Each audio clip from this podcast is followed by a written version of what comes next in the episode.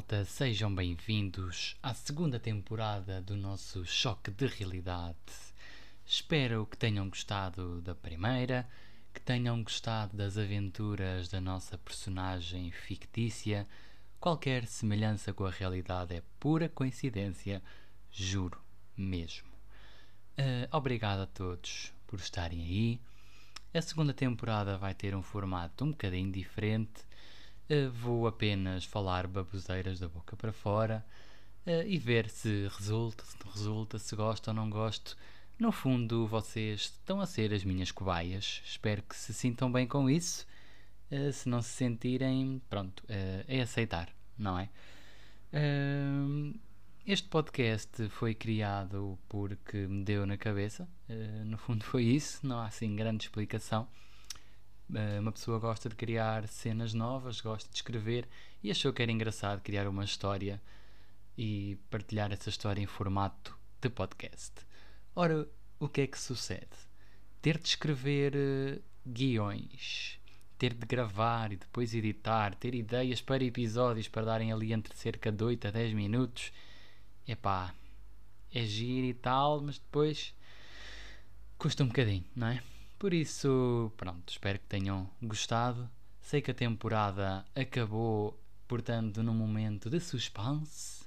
Será que João aceitou o trabalho novo ou não? Bem, fica a interpretação de cada um. Cada um pode sonhar aquilo, aquilo que quiser, no fundo. Uh, se há uma probabilidade de só eu estar a dar esta importância toda, uh, sim, também. Por isso, pronto, obrigado por estarem aí e vamos seguir para o podcast a sério. Eu tenho aqui uma lista de coisas que quero partilhar com vós para vos fazer companhia nas vossas tarefas, enquanto lavam a louça, enquanto fazem a vossa vida. Então a primeira é eu ter instalado Angry Birds.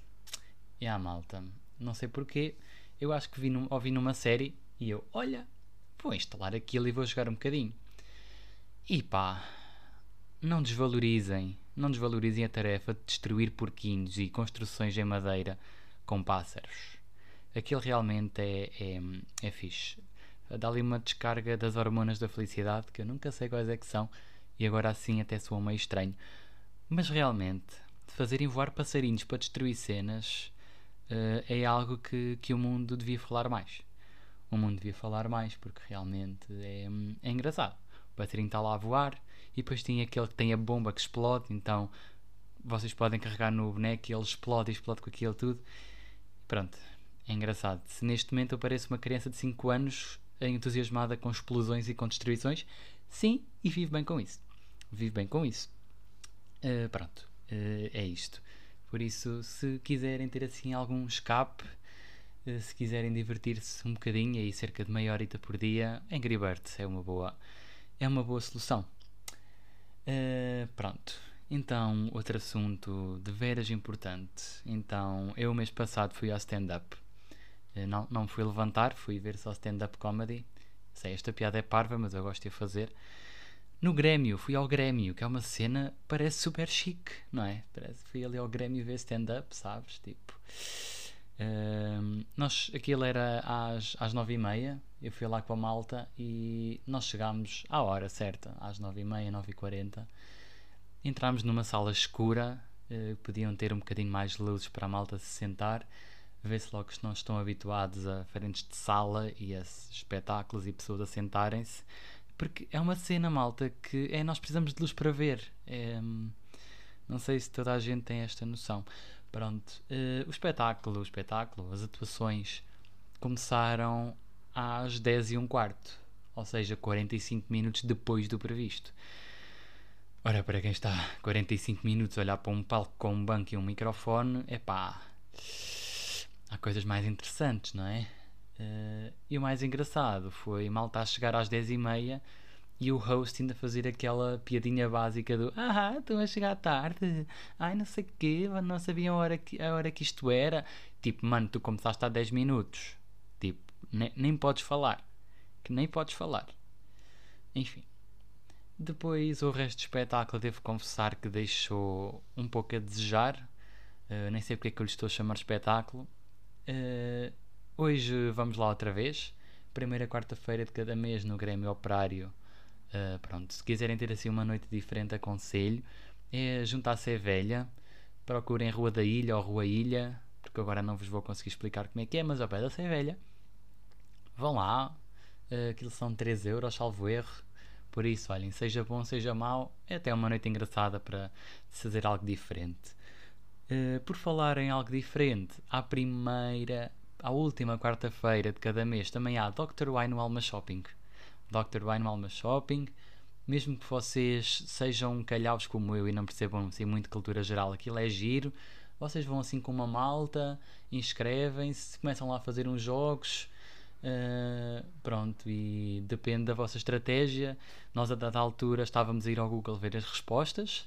Depois achámos que queríamos ser honestos e por isso é que ficámos em último. Não, não ficámos em último, estou a mentir. Eram cerca de 80 equipas e nós ficámos, não, 70 e nós ficámos para em 40. Pá, não está mal. Não está mal. Está um, fixe. Pronto, então seguem aqui as recomendações Uh, pronto, primeira quarta-feira e última quarta-feira. Uh, também à quarta-feira, porque eu não conheço mais de um dia da semana. Se quiserem ver música ao vivo, Docas do Rio também é bastante engraçado. O amigo Luís Travassos costuma lá ir. Uma destas semanas estive a tocar cajão com ele, foi bastante engraçado. Depois lá o bar ofereceu uma cerveja para eu ter ido tocar, foi, foi fixe. Por isso, já sabem, se quiserem uma noitinha diferente, música ao vivo, Docas do Rio, Alma Shopping, Dr. Y e stand-up comedy no Grêmio. Neste momento sinto uma agenda cultural, a Comunidade de Cultura e Arte. Não, a Comunidade de Cultura e Arte não faz isto, pois não. Uh, Lembrei-me da Comunidade de Cultura e Arte porque vi há poucos dias a Joana Marques a falar mal dele. E pronto, por isso, olhem, se quiserem mais uma recomendação, vão ouvir. Porque, pronto, não é? Poderia dizer que ia deixar links nas descrições, mas não vou. E vou passar à frente, porque estamos em 7 minutos de episódio e eu sinto que não disse nada e só passei de tema para tema, mas no fundo, bem, acho que foi isto que eu me comprometi a fazer neste, nesta temporada deste podcast, foi passar de temas para temas. O próximo assunto é cortes de cabelo. Eu acabei de ir cortar o cabelo e há uma coisa que me incomoda bastante quando vou cortar o cabelo, quando vou aos cabeleireiros, não tanto, mas ultimamente tenho ido aos barbeiros. Há aqueles barbeiros uh, modernos que gostam muito daqueles cortes esotéricos com degradês e risquinhos e com cenas. Ora, o que é que sucede? Eu não gosto nada disso. Um, experimentei uma vez, eh, ele convenceu-me, o barbeiro convenceu-me a fazer lá um degradézinho e eu, e eu aceitei e não gostei de me ver. Não gostei de me ver. Depois conheci mais duas ou três pessoas que ao mesmo tempo fizeram o mesmo corte, então eu sentia-me irmão gêmeo dessas pessoas. Então, pronto, eu gosto assim de uma coisinha simples. Por exemplo, pronto, hoje cheguei lá e disse que queria rapar o cabelo, como já costumo fazer sempre, assim um pente 3, 4, que é como tem normalmente. Um corte simples, básico, é só passar a máquina e está feito. Eh, um corte tão simples que uma vez o meu primo já me fez isso. Ele, fui, ele ia cortar o cabelo porque ia para a GNR. Eu disse: Olha, vou à tua casa e faz-me também a mim. Por isso, quer dizer, uh, não é assim, não tem grande ciência. Ora, o que é que o senhor barbeiro sugere sempre? Ai, não queres um degradê assim? E não queres fazer não sei o quê? Tipo, uh, não, não quero. Não, não, não me está a apetecer. É, gosto mesmo assim, natural, normal. Saber? O máximo é assim aqui atrás, fazer aquele disfarcezinho, um mini degradê para disfarçar nem sei bem o que. Eu digo-lhe que sim para ele ficar contente. Uh, mas eu sinto o olhar de desilusão. Sinto o olhar de desilusão quando eu digo que era uma coisa normal. Porque eu acho sempre que eles, quando vem um cliente, eles querem sempre fazer aquelas cenas e mostrarem que sabem e tá, tá, tá, fazer cenas boas esotéricas e bem diferentes. E depois chego lá eu e não, passa-me uma máquina, zoom, zoom, e já está. Já está. Uma maquinazita. É o que uma pessoa precisa, não é? Porque uma pessoa sabe que em casa vai fazer a geneia. E pronto, uh, é assim. Ando a desiludir barbeiros. Uh, cada dois meses estou, estou a perceber que cada dois meses eu desiludo um barbeiro. Ulti nos últimos dois meses foi o mesmo, por isso, bem, estou a desiludir o mesmo, não é assim tão mal. Uh, espero por ele, pelo bem dele, que o próximo cliente que lá vá queira uma cena ué, wow, cena mesmo ué, wow, e que lhe diga: Olha, tens liberdade criativa, faz o que tu quiseres, eu confio em ti. Eu acho que ele ia ficar feliz e eu espero que, que sim, que ele fique feliz. Pronto. Uh, agora vamos passar a um assunto sério que eu até arranjei um genérico para este assunto sério que vou ver se fica bem ou não. Se não ficar, eu ponho a mesma, porque estou a dizer que vai haver um genérico, depois não haver é estranho. Por isso, vamos passar agora ao assunto sério. Este é um, é um assunto, assunto sério. Então, o assunto sério que trago esta semana, como se já tivesse trazido muitos ao longo das semanas anteriores, uh, o assunto sério que eu vos trago é positividade tóxica. Positividade tóxica. O que é isto da positividade tóxica? Pergunto a vocês. Eu ouvi-vos a perguntar. Uh, é quando vocês estão mal e ouvem em todo lado pensa positivo, vai tudo ficar bem, arco-íris. E, e malta, eu não quero ser pessimista, mas tipo, nem sempre vai correr bem, não é? E, e, não, é por, e não é só pensar positivo. Uh, às vezes uma pessoa uh, desabafa e diz que está mais em baixo e a primeira coisa que nos dizem é o quê? Ai, não penses nisso, pensa positivo. Epá, tipo, lá porque está a chover, não é? Vamos aqui fazer a, a analogia da chuva, apesar de não chover há bastante tempo e nós estarmos todos a precisar que chova. Pronto, vamos supor que está a chover e que nós não gostamos da chuva. Uh, nós sabemos que a chuva é precisa, ok? Nós sabemos que a chuva rega os campos e é preciso porque natureza e cenas. Mas é pá, a chuva mais cansa. E lá porque uma pessoa diz: Epá, estou farto da chuva, não quer dizer que não saiba que a chuva é importante. E ah, temos de aproveitar a chuva para depois podermos valorizar os dias de sol. Epá, ah, mas deixa-me só dizer que não gosto da chuva. Qual é que é a cena? Porque é que eu hei de estar a reprimir aquilo que eu estou a pensar e que eu estou a sentir? Só porque cenas. Hum? Porque é que eu hei de estar só, ah, adoro a chuva? Não, deixa-me dizer que eu não gosto da chuva. Eu quero dizer que não gosto da chuva. Ok. Sim, daqui a uma semana, daqui a uns dias vai estar sol. Mas neste momento está a chover. Pronto, não é? Uh, e depois também há o ser grato. O ser grato, uh, que também é um bocadinho subjetivo, não é? Uh, ai, porque eu estou triste por causa disto, estou frustrado por causa daquilo. Ai, tens de focar naquilo que tens e não naquilo que não tens. Epá, já. Yeah.